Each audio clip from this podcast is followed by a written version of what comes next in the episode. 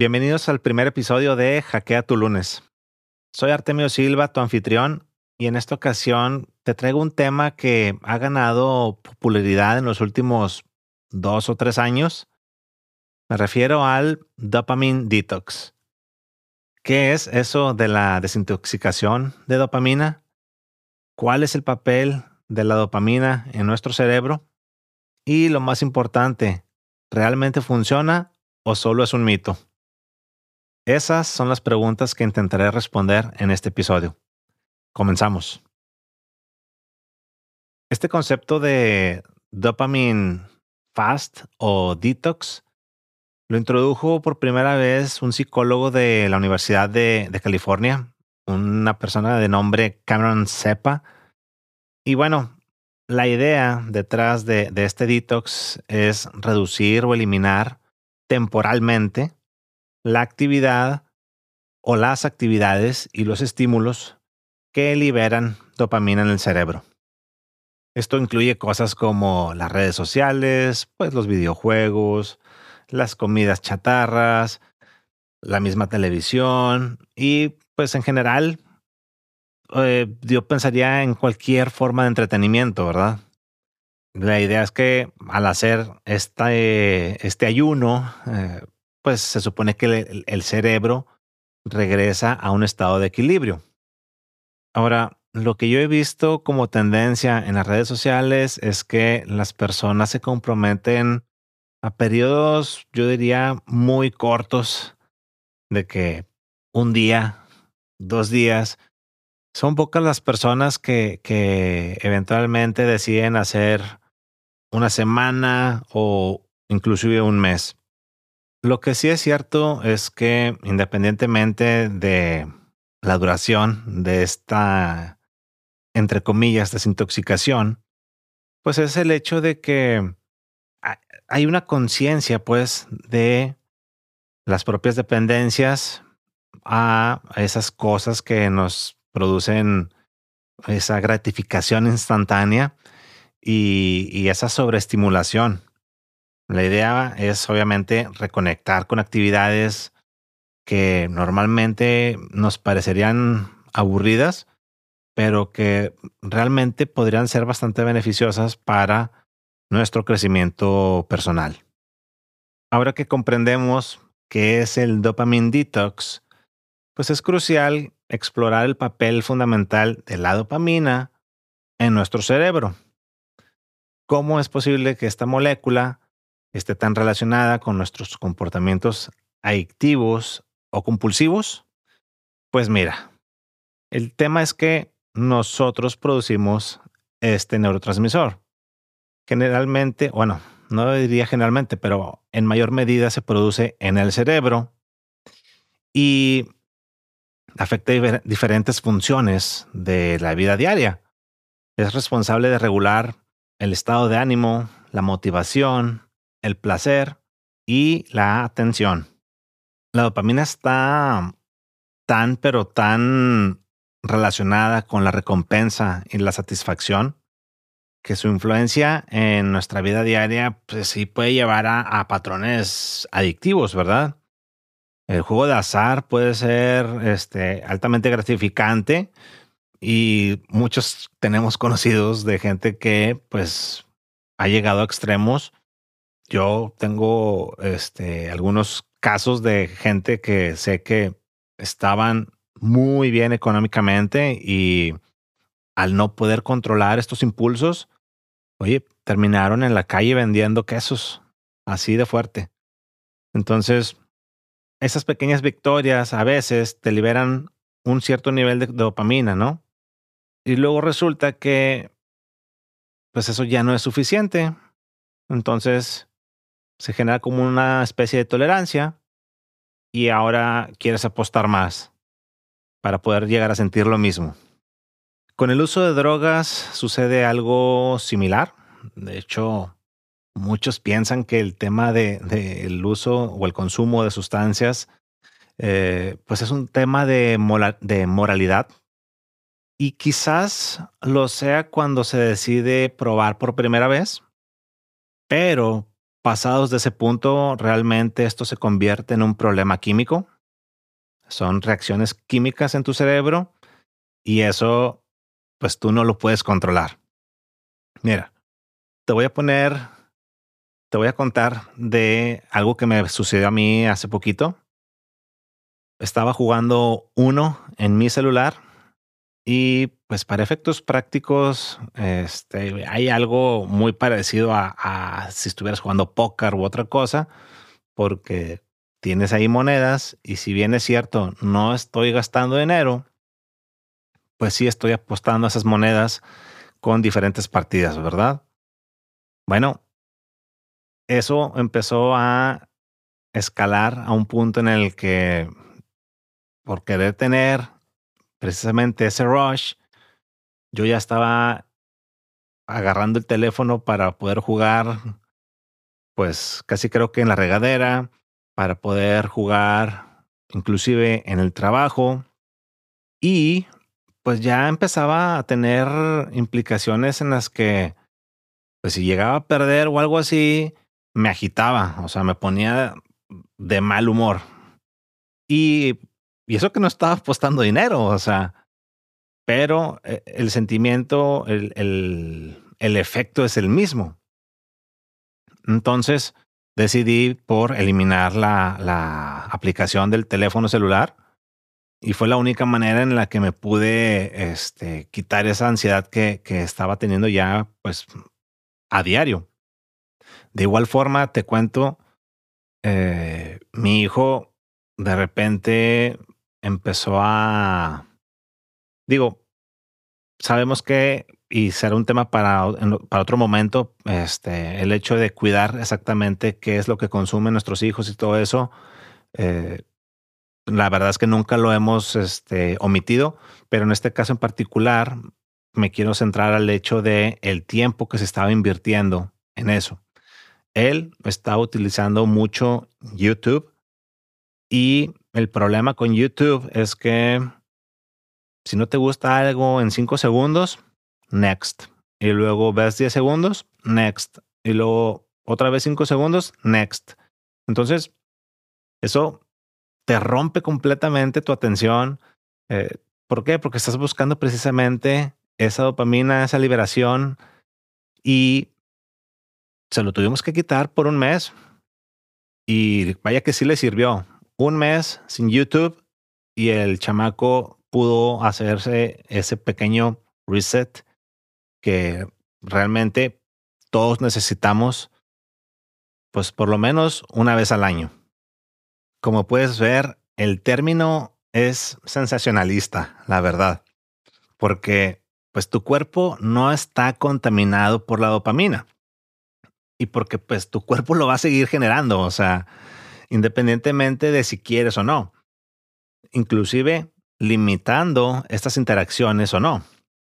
Es más, de hecho, si no generáramos dopamina, pues podríamos tener problemas de, de otro tipo, o sea, depresión, este, eh, podríamos eh, empezar a experimentar incapacidad para, para experimentar placer, podríamos estar sufriendo de fatiga, de, falta de energía y empezar a tener problemas de atención y trastornos de movilidad y otros trastornos también neuropsiquiátricos. Es importante aclarar de todas formas que, que, la dopamina no necesariamente sería la única causa para estas condiciones. Generalmente se trata pues de problemas multifuncionales o multifactoriales, quise decir. Pero pues como no soy médico, ahí la vamos a dejar, ¿verdad? En fin, con todo lo que hemos visto hasta el momento, me gustaría que cambiáramos el enfoque y que en vez de hablar de un detox o de una desintoxicación, pues mejor cambiemos el término a reset o un reajuste de dopamina. Aquí es donde entramos ya a la parte práctica, porque hay que, hay que preguntarse y hay que resolver cómo podemos realizar un reajuste de dopamina y cuáles son las estrategias más efectivas para calibrar su liberación. Mira, de acuerdo con James Clear, el autor del el libro Atomic Habits, nos dice que la mejor forma para romper un mal hábito es, primero que nada, eliminando las señales en tu entorno. Es decir, que en la medida de lo posible, tienes que deshacerte de todo lo que te recuerde o propicie las condiciones de esa conducta no deseada. El segundo punto es que te lo tienes que hacer difícil. Entre más fricción haya para llevar a cabo ese hábito, pues eso va a ser mucho mejor. Entonces, acá te voy a dar algunos ejemplos prácticos. Tengo ocho puntos que, pueden llegar a servirle pues a un gran número de personas. El primero es que pues simplemente reduce tu exposición digital. La mejor recomendación es establecer límites y horarios para el uso de dispositivos y o aplicaciones. Por ejemplo, en mi caso, lo que más me ayuda es inhabilitar o restringir la forma en que recibo notificaciones, tanto en el teléfono como en la computadora, tanto personal como la del trabajo. Porque yo soy de esos que, que recibo una notificación y la tengo que ver inmediatamente. Y aquí pues se da una mezcla no tan conveniente entre FOMO, eh, lo que es el miedo a, a, perderte de las cosas, ¿verdad? El fear of missing out y el deseo de recompensa. Puedes eliminar la aplicación, como bien te dije, y si es una aplicación que necesitas, y eso pues seguramente será entre comillas, pero pues que quieres mantener, entonces al menos establece tus propios límites. Número dos, si tu problema son las compras, entonces elimina las aplicaciones de tu teléfono, eliminan los métodos de pago de los sitios que más utilizas.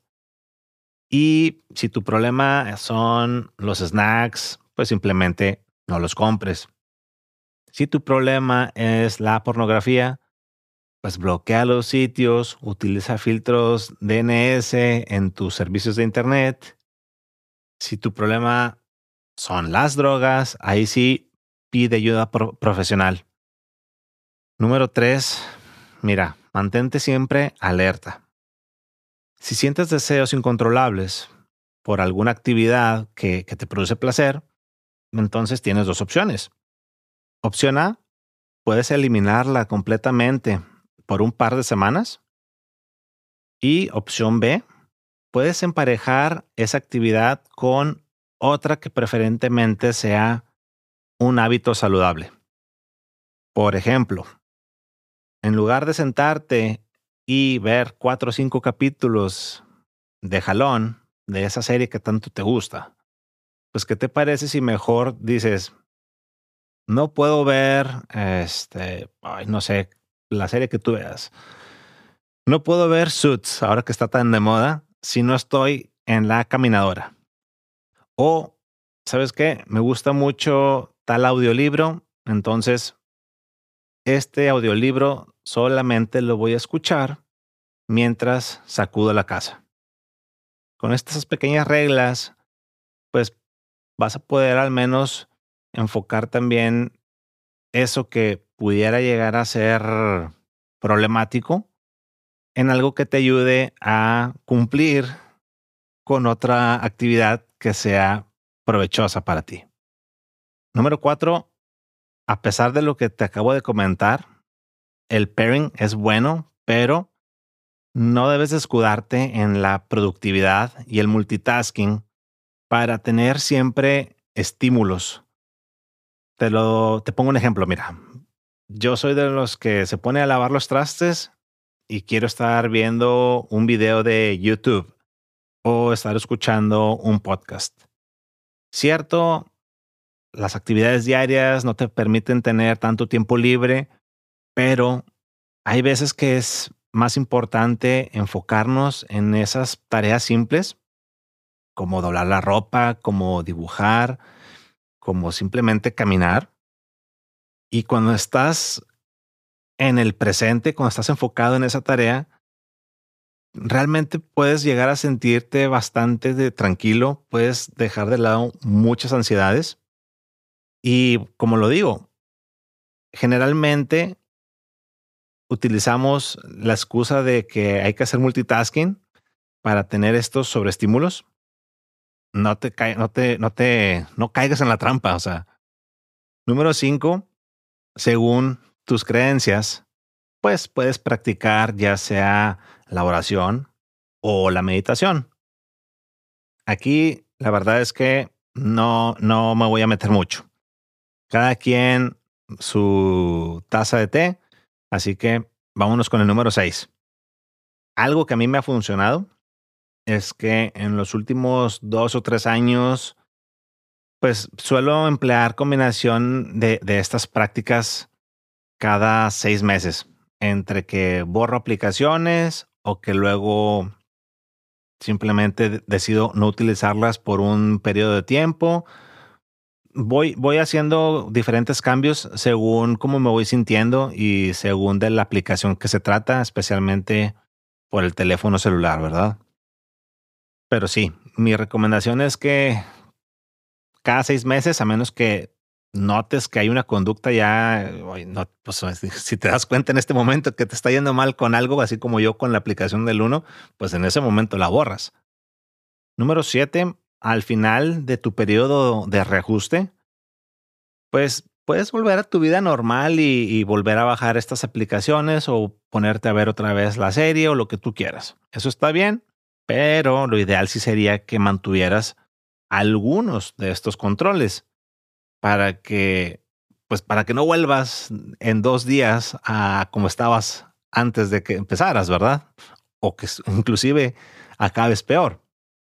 Como número ocho, la verdad es que no es punto, es solamente hacer una aclaración y, y, me parece que es más que obvia, pero pues, no hay una fórmula exacta, o sea, no todo lo que te estoy comentando va a servir para todos. Algunos van a escoger 1, 2 y 3 y otros van a escoger 2, 4 y 6.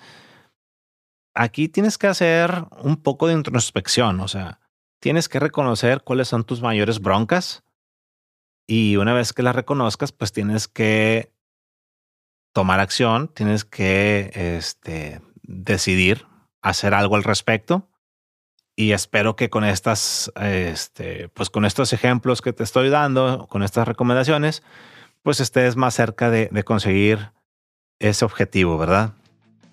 Como conclusión, bueno, en este episodio hemos explorado el dopamine detox desde sus fundamentos hasta su aplicación práctica. Aprendimos que el concepto literal sí es un mito y que lo importante es realmente entender cómo funciona la dopamina en nuestro cerebro y cómo podemos encontrar un equilibrio saludable en nuestra vida. Cuéntame si hiciste un reajuste de dopamina, cómo te fue. Escríbeme a podcast.artemiosilva.com y si tienes alguna duda o quieres que platiquemos de algo más relacionado con este tema, con toda confianza, si quieres que nos comuniquemos de otra forma, entonces te voy a dejar un link en la descripción que te va a llevar a, a la encuesta que puse en el trailer del podcast. No te toma más que un, ni un minuto te toma realmente hacer clic y luego que decidas cuál de las cuatro opciones sería más conveniente. Gracias por acompañarme en el primer episodio de Hackea tu lunes. Nos vemos la próxima semana.